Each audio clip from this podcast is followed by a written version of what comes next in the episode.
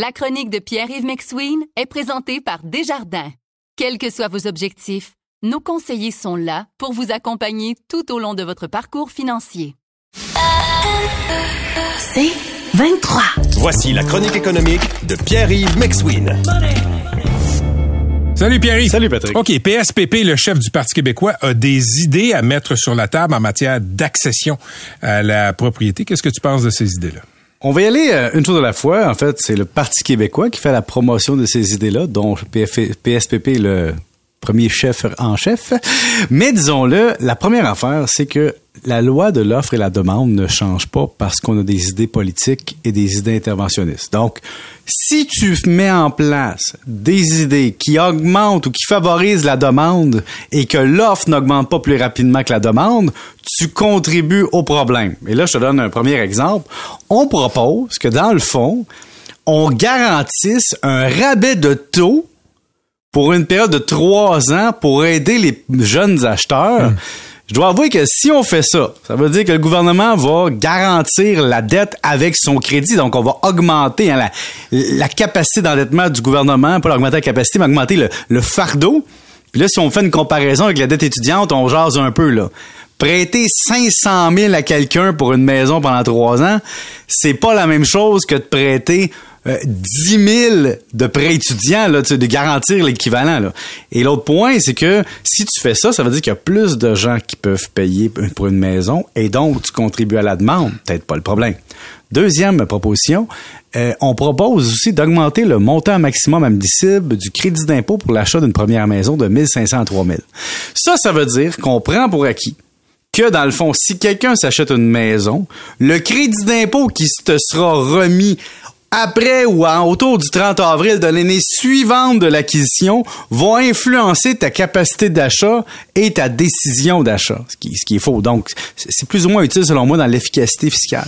Troisième proposition, on veut augmenter de 20 000 le remboursement maximal de la TVQ. Ça, Patrick, il y a une chose intéressante là-dedans, c'est qu'il y a des règles qui existent présentement pour avoir droit à un remboursement partiel de la TPS TVQ quand tu achètes un condo ou une maison neuve. Le problème, c'est que les valeurs sur lesquelles on peut se faire rembourser sont totalement ridicules. C'est au maximum pour avoir une pièce de remboursement, là. 450 000 d'un bord puis 300 000 de l'autre, alors que les condos valent 500 000 aujourd'hui. Alors, augmenter le plafond si on veut aider, ça, c'est une bonne idée. Mais eh, eh, c'est pas juste le montant global qu'il faut augmenter, c'est le montant sur lequel les maisons sont admissibles pour le remboursement. On continue.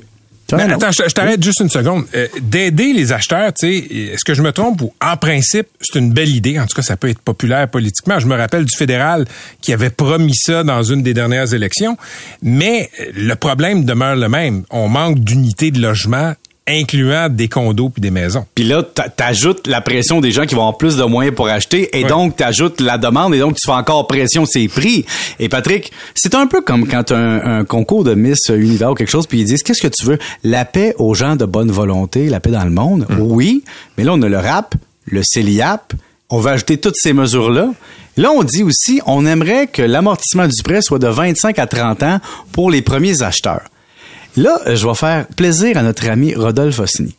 Parce que tu sais que Rodolphe a un certain côté de représentation du Parti conservateur, on s'entend? En tout cas, il y, a une affinité. Il y a une affinité naturelle. Te souviens-tu de Jim Flaherty? Oui, l'ancien ministre des Finances. Feu ministre des Finances qui est décédé prématurément. Lui s'était battu entre 2008 et 2012 pour ramener les hypothèques à, à, une origine de 25 ans qui avait monté jusqu'à 40 ans d'amortissement de 40 à 35. Après ça, de 35 à 30. Puis le 17 janvier 2011, il voulait, en 2012, excuse-moi, au 30 juin, il a ramené ça à 25 ans. Et pourquoi il a fait ça? C'est parce qu'à long terme, il avait jugé que ça assurait pas la stabilité du marché hypothécaire de laisser les gens emprunter sur 40 ans. Et donc, ce que le PQ veut faire, c'est changer la logique parce que c'est rendu tellement cher qu'on veut augmenter l'amortissement. Mais qu'est-ce qui va arriver, Patrick, si on fait ça?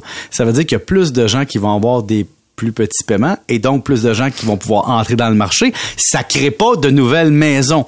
Donc, ce qu'il faut faire présentement, si on va avoir des mesures interventionnistes politiques, c'est favoriser l'offre, la construction, pas aller chercher des votes avec l'achat du côté des demandeurs, mais des offreurs. J'ai pas dit de subventionner l'industrie, mais il faut qu'on se pose la question comment on peut aider à construire plus de logements soit par la main-d'œuvre, soit par l'acquisition de terrain et le développement de logements social, peu importe, faut trouver une façon. Puis on peut y aller aussi du côté réglementaire. Savais-tu que, Patrick, il y a une règle au Canada qui, empêche les étrangers présentement d'acheter des immeubles au Canada? Mais savais-tu que présentement, t'as des gens au Canada assis sur des condos, là, à Pelleté? Vous écoutez La Chronique économique avec Pierre-Yves McSween.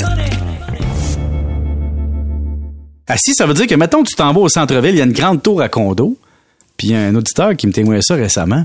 Tu sais, il dit, je vais acheter un condo. Ben, l'acquéreur ou celui qui possède le condo, c'est une personne à l'étranger.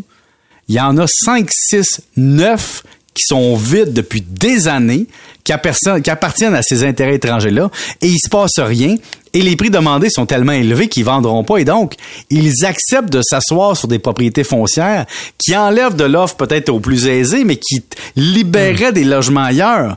Moi, ça me fascine quand je vois sur la rue Saint-Laurent, la rue Papineau, de voir le nombre de, de commerces ou d'immeubles désaffectés vides et qu'il n'y a pas de, de, volonté politique de dire là. Euh, si, si tu l'occupes pas, on va l'occuper pour toi. Ben, si tu l'occupes pas ou tu fais pas de quoi avec, c'est quoi ton plan? Parce que, tu sais, je sais qu'il y a une propriété au droit humain, il y a une propriété au droit privé.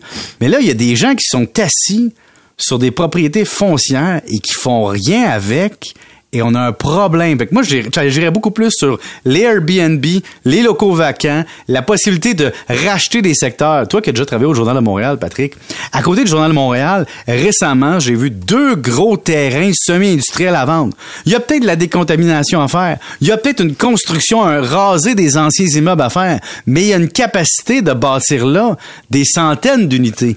Alors, e-, est-ce qu'on veut aller là, de capter des terrains qui sont désaffectés, payer pour bâtir? Je pense qu'on est plus là que d'en aider l'individu à s'ajouter à la pile hmm. d'acquéreurs potentiels et de continuer à maintenir la hausse des prix. Mais c'est sûr que le voteur, quand il arrive à l'urne, il n'y a pas une pensée holistique, il y a une pensée pour lui, c'est normal. Si tu dis, m'a donné plus d'argent pour acheter une maison, tu vas dire, ben correct, je vais le faire, je vais voter pour toi, mais dans la réalité, est-ce qu'on aide la population en général? Puis après ça, je vais t'ajouter une couche. Est-ce qu'on achète pour des maisons de millions, deux millions, des plex, des condos à Gaspé, à Valleyfield, à Notre-Dame de Paris? tu comprends? Tu comprends? On sait pas ce qu'on veut. Donc, on fait des propositions sur la table, mais est-ce que c'est réaliste au niveau économique? Merci Pierre, on se retrouve demain.